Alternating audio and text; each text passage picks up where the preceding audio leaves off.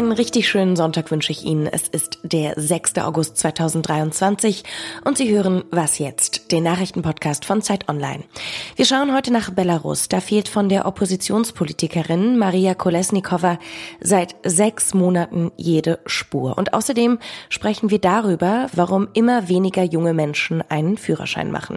Und eine neue Klimaausrede, die gibt es auch noch. Schön, dass Sie uns zuhören. Ich bin Hanna Grünewald und das sind die Nachrichten. Guten Morgen, ich bin Christina Felschen.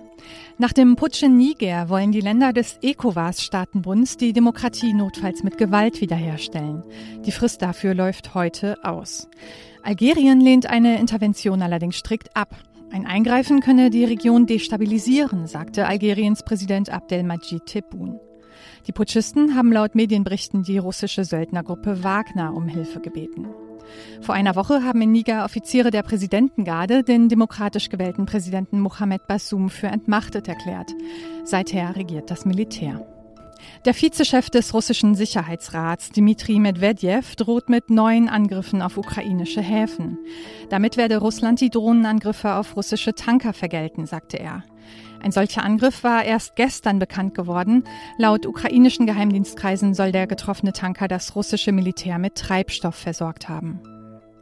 Heute gedenkt Japan der Menschen, die vor genau 78 Jahren durch den Atombombenabwurf des US-Militärs über Hiroshima getötet worden sind. Binnen weniger Monate starben etwa 140.000 Menschen an den Folgen des Angriffs. Redaktionsschluss für diesen Podcast ist 5 Uhr. Werbung Diese Woche in der Zeit? Die Bücher des Frühlings. 16 Seiten blühende Fantasie. Von gefährlichen Liebschaften, einer Flucht auf dem Mississippi und magische Erzählkunst. Das Literaturspezial zur Buchmesse in Leipzig. Die Zeit, Deutschlands größte Wochenzeitung. Jetzt am Kiosk oder direkt bestellen unter zeit.de/slash bestellen. 2020 in Belarus. Der autoritäre Alexander Lukaschenko fälscht die Präsidentschaftswahl. Es kommt zu riesigen Demonstrationen. Hunderttausende gehen damals aus Protest auf die Straße. Viele Oppositionspolitikerinnen und Politiker werden inhaftiert. Den Vereinten Nationen, denen liegen hunderte Berichte über Misshandlung und Folter von oppositionellen Gefangenen vor. Eine von ihnen ist Maria Kolesnikova. 2020 wurde sie verhaftet, 2022 kam sie in eine Strafkolonie. Man weiß also eigentlich, wo sie ist, aber seit sechs Monaten hat niemand was von ihr gehört. Keiner weiß, ob sie noch lebt. Alice Botha hat recherchiert. Sie ist Politikredakteurin der Zeit. Hallo Alice. Hallo Hanna. Alice, wer hatte denn als letztes Kontakt mit Maria Kolesnikova? Das letzte Mal gab es ein Lebenszeichen von ihr Mitte Februar. Das war eine kleine Karte an ihren Vater, der in Belarus lebt. Ein paar Grußworte und das war's. Seither gibt es kein Lebenszeichen von ihr. Anwälte können nicht zu ihr, die Verwandten haben sie nicht anrufen können, haben keine Briefe von ihr erhalten. Man weiß schlichtweg seitdem nicht, was mit ihr ist und ob sie überhaupt noch lebt. Wer ist Maria Kolesnikova? Maria Kolesnikova ist eine Musikerin und 2020, als in Belarus der Umbruch anstand, die Präsidentschaftswahlen anstanden, beschloss sie, einen oppositionellen Kandidaten zu unterstützen namens Viktor Babarika. Der wurde dann verhaftet, auch er ist derzeit verschwunden. Und als es auf eine Herausfordererin gegen Lukaschenko hinauslief, nämlich Svetlana Tsikhanowskaja, beschloss Kolesnikova, dieser sehr unerfahrenen Frau, die bis dato äh, Hausfrau war und immer von sich als Hausfrau gesprochen hat, zu unterstützen. Andernfalls hätte sie das nicht geschafft. Und es bildete sich ein Frauentrio. Es gab die Wahl, die hat Lukaschenko massiv gefälscht. Und danach begannen eben die Proteste. Die anderen beiden Frauen aus diesem Trio verließen das Land, gingen ins Exil. Kalesnikova sagte mir damals im Gespräch, ich bleibe. Und sie war bereit, einen sehr hohen Preis dafür zu bezahlen. Allerdings bin ich mir nicht sicher, ob sie wirklich wusste, wie hoch dieser Preis sein würde. Gab es denn Versuche, sie zu finden oder anders gefragt, wer sucht nach ihr? Es gab diese Versuche. Sie ist in einer äh, Frauenstrafkolonie in Gomel untergebracht. Das ist nicht weit weg von der ukrainischen Grenze. Und die Verwandten haben Anträge geschickt, Anwälte haben versucht, etwas bei der äh, Gefängnisverwaltung zu erreichen. Ich habe selber ein offizielles Schreiben geschickt, um zu fragen, was ist mit Maria Kolesnikova? Können Sie irgendeine Auskunft geben, was mit ihr los ist und ob sie lebt? Ich habe keine Antwort bekommen und auch die Verwandten und die Anwälte, die sie da noch hatte, mittlerweile will sie niemand mehr verteidigen, haben entweder ähm, ja so pauschale Absagen gekriegt oder eben gar keine Antwort erhalten. Gibt es denn Hoffnung, dass sie wieder auftauchen könnte? Ja, diese Hoffnung gibt es. Sie ist nämlich nicht die einzige politische Gefangene, die seit Februar verschwunden ist. Fast alle, die prominent sind und sich gegen Lukaschenka gestellt haben bei den Wahlen 2020, sind verschwunden. Man weiß nicht, ob sie leben oder nicht. Und es gibt eine Organisation, die versucht, das herauszufinden. Das sind eigentlich Sicherheitsleute aus dem Lukaschenko-Apparat gewesen, die die Seite gewechselt haben. Und die haben immer noch sehr gute Kontakte in diesen Machtapparat hinein und recherchieren und versuchen informell zu erfragen, leben die Leute noch, in welchem Zustand sind sie. Und was sie sagen ist, ja, bei einigen können wir sagen, dass sie leben und dass sie in einer Zelle unter verschärften Haftbedingungen gehalten werden. Und sie vermuten auch, dass das bei Maria Kolesnikova der Fall ist, aber sie vermuten es eben nur. Sie wissen es nicht. In dieser Zelle ist man allein. Man hat nur 30 Minuten Hofausgang am Tag.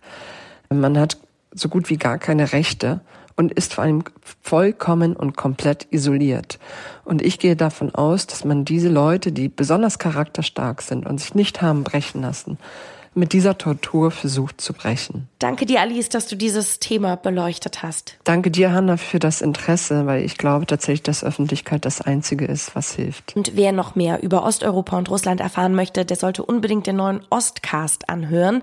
In dem neuen Podcast sprechen Alice Botha und Michael Thumann über Russland und alle, die nicht ein Teil davon werden wollen. Alle drei Wochen gibt es eine neue Folge. Zwei können Sie schon jetzt hören. Die Klimaausrede der Woche. Heute stellen wir Ihnen wieder eine Klimaausrede vor. Diese Woche kommt sie von Maria Mast. Sie ist Redakteurin im Wissensressort von Zeit Online. Meine Ausrede ist, aber die Wissenschaft zweifelt doch auch. Nun ist es in der Wissenschaft so, wer sich hundertprozentig sicher ist, ist sicher kein Wissenschaftler. In der Wissenschaft gehört es dazu, die eigenen Annahmen immer wieder zu hinterfragen, zu überprüfen. Und das mag sich dann vielleicht wie so ein Zweifel anhören, aber es ist einfach Teil der Methodik. Zum Vergleich stellen Sie sich doch mal einen Autoverkäufer vor. Würde der sagen, ich bin mir absolut sicher, das hier ist das Beste, das Billigste und das Auto, das Sie unbedingt haben müssen. Es gibt keinen Zweifel daran. Würde das dann wirklich Ihr Vertrauen in die Richtigkeit seiner Argumente stärken. Bei der Wissenschaft ist es also eigentlich besonders ungerecht, diese Restunsicherheit als Einfalltor für Gegenargumente zu benutzen, weil das einfach zum Grundprinzip der Wissenschaft gehört. Und seien wir doch mal ehrlich, wenn wir im Leben nur noch dann handeln würden, wenn wir hundertprozentige Sicherheit haben, dann würden wir wahrscheinlich überhaupt nicht mehr handeln. Erinnern Sie sich noch an Ihre Führerscheinprüfung? Also ich denke an meine Prüfungen, ja, Plural, nicht so gerne zurück. Zu viel Zeit, die ich daran investieren musste, panische Prüfungsangst und vor allem das viele, viele Geld, das dafür draufging. Laut Kraftfahrtbundesamt haben immer weniger junge Menschen einen Führerschein. 2018 waren es noch 4,1 Millionen Menschen zwischen 18 und 23 Jahre. In 2023 sind es 400.000 weniger. Paul Weinheimer, der hat sich die Lage angeschaut. Er schreibt für Zeit Campus. Guten Morgen, Paul. Guten Morgen, Hanna. Danke für die Einladung. Paul, woran liegt das denn, dass junge Menschen immer seltener einen Führerschein machen? Also teilweise sicherlich an kulturellen Faktoren, dass einfach weniger Menschen Lust haben, den Führerschein zu machen, gerade vor der Klimadebatte. Aber ich glaube, ein Hauptgrund sind wirklich die Kosten, die extrem gestiegen sind in den vergangenen Jahren. Also seit 2018 ist der Preis um 50 Prozent gestiegen. Gerade in großen Städten, also Hamburg, Berlin, München, liegt der Preis schnell mal bei 4.000 bis 5.000 Euro. Ich habe versucht herauszufinden, woran das liegt. Und wenn man Fahrschulen fragt, erzählen sie eigentlich das Gleiche wie aktuell viele Unternehmen nämlich die Inflation ist schuld. Also da werden Gründe aufgezählt wie Benzin, aber auch das Leasing der Fahrzeuge ist extrem teuer geworden. Und vor allem auch die Personalkosten, was damit zu erklären ist, dass es einfach viel zu wenig FahrlehrerInnen gibt und da auch kein wirkliches Ende in Sicht ist, leider. Es machen zwar immer weniger junge Leute einen Führerschein, aber es fallen auch immer mehr Menschen durch die Prüfungen durch. Was ist denn da los? Ja, genau. Also die Durchfallquote ist mittlerweile wirklich extrem hoch. Also im Bundesdurchschnitt bei 40 Prozent. Und das liegt unter anderem daran, dass es zu wenige Prüfungstermine gibt. Also viele FahrschülerInnen haben ihre Pflichtstunden bereits absolviert, wären dann eigentlich prüfungsbereit, müssen dann aber teilweise zwei, drei Monate auf ihre Prüfung warten. Und weil die Fahrstunden so teuer sind, verzichten die SchülerInnen dann häufig auf weitere Übungsstunden. Und in dieser Zeit geht natürlich viel Fahrpraxis wieder verloren. Das erhöht dann das Risiko durchzufallen. Ich finde, man kann die Schuld dabei aber nicht nur bei den FahrschülerInnen suchen. An manchen Fahrschulen sind nämlich die Durchfallquoten wirklich so hoch, dass man auch die Lehrqualität an der Stelle in Frage stellen muss. Worauf sollte man denn achten, wenn man den Führerschein machen möchte und nicht allzu viel Geld ausgeben will? Also ich glaube, wichtig dabei ist, nicht nur auf den Fahrstundenpreis zu schauen. Viel wichtiger ist es, die Kosten ordentlich zusammenzurechnen. Zum Beispiel die Anmeldegebühren unterscheiden sich von Fahrschule zu Fahrschule teilweise wirklich extrem. Und da sollte man sich Zeit nehmen, wirklich die Preise zu vergleichen. Ich glaube, am wichtigsten ist aber, sich umzuhören. Also Freunde und Freundinnen zu fragen, ob sie eine gute Fahrschule kennen oder vielleicht auch wissen, wo man eher nicht hingehen sollte. Und ein weiterer Tipp ist, sich wirklich Zeit für den Führerschein zu nehmen. Also genau genug Zeit einzuplanen, weil wenn man den Führerschein unterbrechen muss, dann verlernt man einfach viel und das erhöht das Risiko durchzufallen. Der Führerschein wird einfach extrem teuer dadurch. Danke dir für deine Einschätzung, Paul. Ich danke dir, Johanna. Und das war's mit Was jetzt für dieses Wochenende. Wenn Sie uns erreichen wollen, um Sonntagsgrüße oder Kritik loszuwerden, dann können Sie das machen. wasjetzt.zeit.de ist die Adresse. Wir hören uns hier morgen früh in aller Frische wieder. Mein Name ist Hanna Grünewald. Machen Sie es gut und auf bald.